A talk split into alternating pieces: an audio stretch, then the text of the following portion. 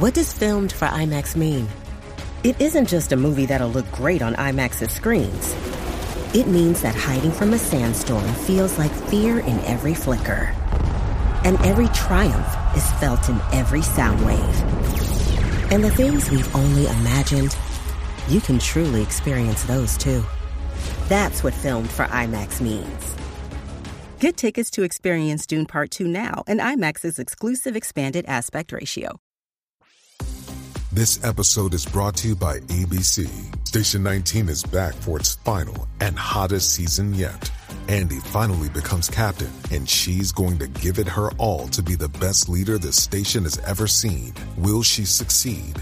Get ready for fiery new romances and high adrenaline rescues. Watch the Station 19 season premiere tonight at a new time, 10, 9 central on ABC and stream on Hulu. How do you make a vacation last? How do you hold on to the joy, the clarity, the calm? Easy. You go to Aruba. You'll spend your time relaxing on cool, white, sandy beaches and floating in healing blue water. You'll meet locals brimming with gratitude for an island that redefines what a paradise can be. You won't just feel great, you'll feel relaxed, renewed, and ready for life. That's the Aruba effect. Plan your trip at aruba.com.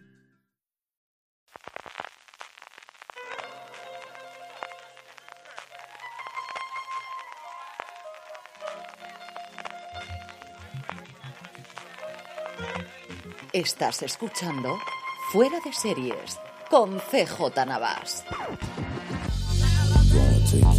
Bienvenidos a Streaming, el programa diario de Fuera de Series en el que el servidor CJ Navas te trae las principales noticias, trailers, estrenos y muchas cosas más del mundo de las series de televisión. Edición del martes 25 de julio de 2023, se notan ya las vacaciones, hay muchas menos noticias y además esto combinado con la huelga de Hollywood ni cuento que en otras ocasiones, pero aún así tenemos un menú bastante completo para el día de hoy.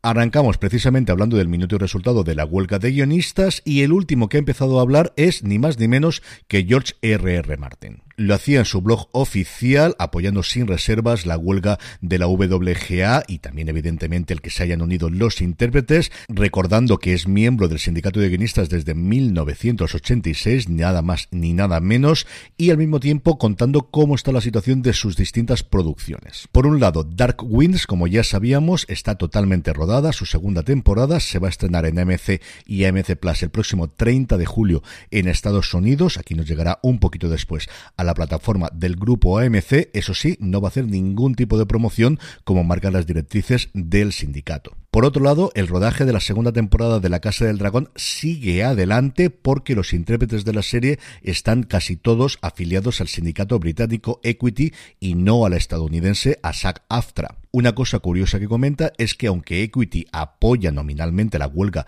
de los estadounidenses, hay una ley británica que les prohíbe hacer lo que él denomina una huelga de simpatía que podía provocar el despido de todos estos intérpretes y estar abierto a demandas por parte de la productora. Comenta además que su contrato personal con HBO quedó suspendido el 1 de junio, no que se canceló, pero sí suspendido desde el 1 de junio, y a qué está dedicando el tiempo, además de escribir evidentemente Vientos de invierno una vez más, pues a adelantar un proyecto que lleva bastante tiempo en producción, que es El Trono del Hierro, una obra de teatro que se estrenaría en el West End londinense y en el cual a día de hoy no hay ningún problema por las huelgas en llevar adelante por ahora. Precisamente esta ley británica que os comentaba que está permitiendo que se grabe la segunda temporada de La Casa del Dragón es la que también va a permitir que se grabe la serie de spin-off de Dune, Dune The Sisterhood, que se empezaría a rodar dentro de nada en Budapest. La serie inicialmente se iba a empezar a rodar en noviembre del 2022, se suspendió ese rodaje, empezaría a rodarse ahora y en cuanto al estreno no tiene fecha, inicialmente se iba a estrenar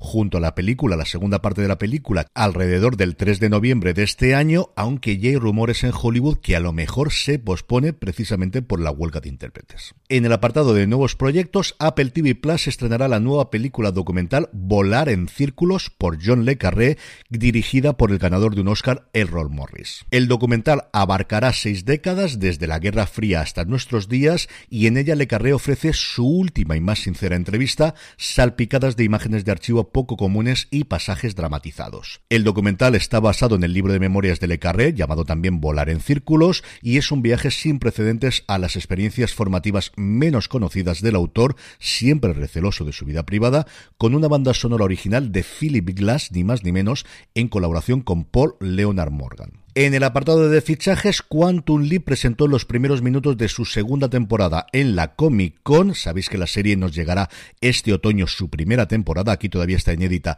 a Sci-Fi Channel en España. Y gracias a eso hemos podido conocer a algunos de los intérpretes que se suman a esta segunda temporada, al menos en este primer episodio, que son François Arnaud, Aaron Abrams, PJ Bain y sobre todo Melissa Rosburg, recién terminada Manifest. En el apartado de estrenos, Paramount Plus ha anunciado que el próximo 6 de octubre estrenará la precuela de Cementerio de Animales, o si queréis ir a su adaptación cinematográfica a partir de la novela de Stephen King, Cementerio Viviente, así es como se llamó en España. Pues bien, esta precuela llamada Cementerio de Animales Bloodlines o Líneas de Sangre se estrenará, como os digo, el 6 de octubre en Paramount Plus dentro de una celebración grande que se va a hacer de Halloween, como no cabría esperar de otra forma.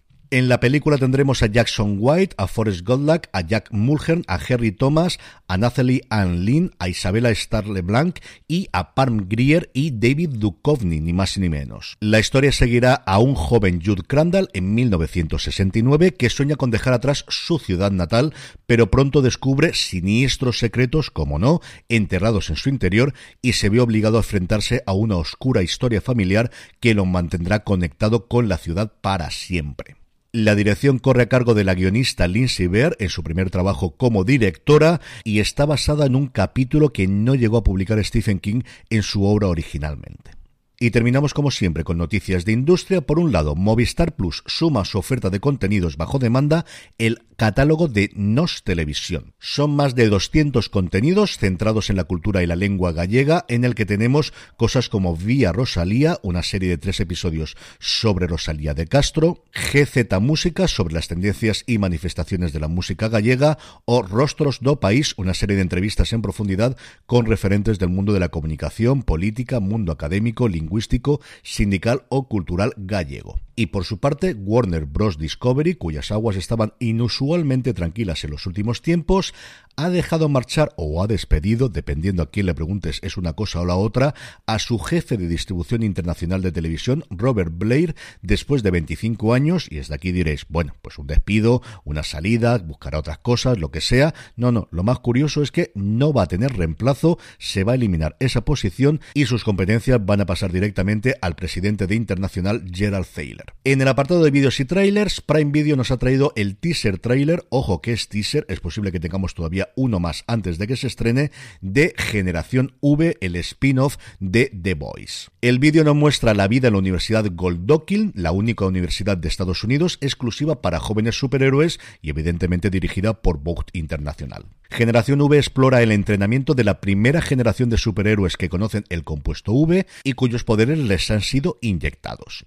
Estos jóvenes y competitivos héroes ponen a prueba sus límites físicos y morales compitiendo por el codiciado primer puesto en la escuela todo lo cafre que os podéis imaginar que es el tráiler, eso y un poquito más de sangre. Eso es el tráiler de dos minutitos que tenemos de Generación V que llega a Prime el próximo 29 de septiembre. Por su parte, FX nos ha mostrado otro teaser de Reservation Dogs, su maravillosa serie que llega a Estados Unidos en emisión en FX barra Hulu el próximo 2 de agosto, así que calcular octubre aproximadamente para que nos llegue a España. Y por último, HBO Max nos ha traído el tráiler de la segunda temporada de Tiempo de Victoria, la dinastía de los Lakers, que se estrena en Estados Unidos el 6 de agosto, así que aquí la tendremos el día siguiente, el día 7 de agosto, una segunda temporada que se centra mucho más que la primera en la rivalidad con los Celtics de Boston. En el apartado de estrenos, hoy martes 25 de julio, Netflix estrena la cuarta temporada de Sintonía y martes de Filming, la plataforma nos trae The Architect, la arquitecta,